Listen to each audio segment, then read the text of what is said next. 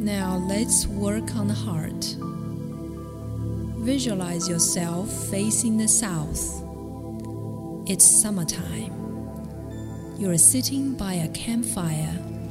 Its flames give out warmth and vibrant red color.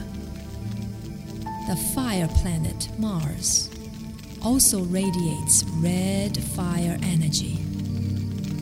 You can taste a slight bitterness in your mouth.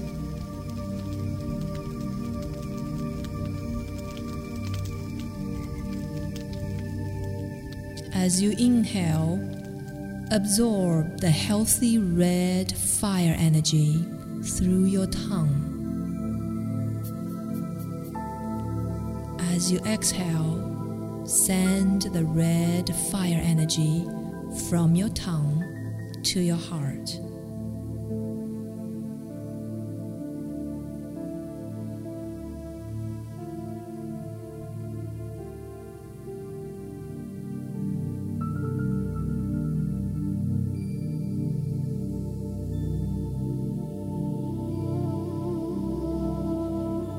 Your heart expands and contracts strongly and propels blood throughout the body. It is cleaning itself and all the arteries with the fire energy. Continue breathing in the fire energy from the campfire and the fire planet Mars.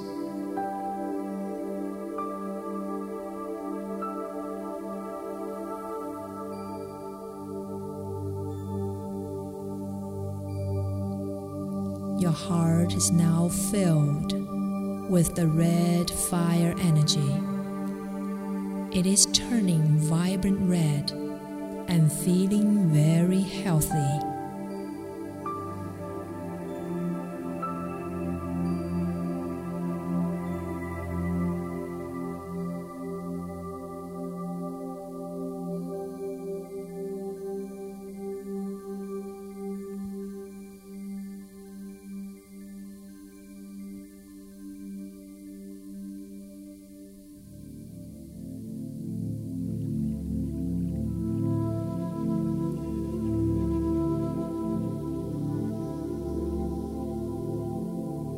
Now let go of any heartaches, resentment, or hatred. Let them dissolve in the red fire. Let your heart be filled with love and joy. You are entering a new state of union with other beings and awakening to a higher consciousness.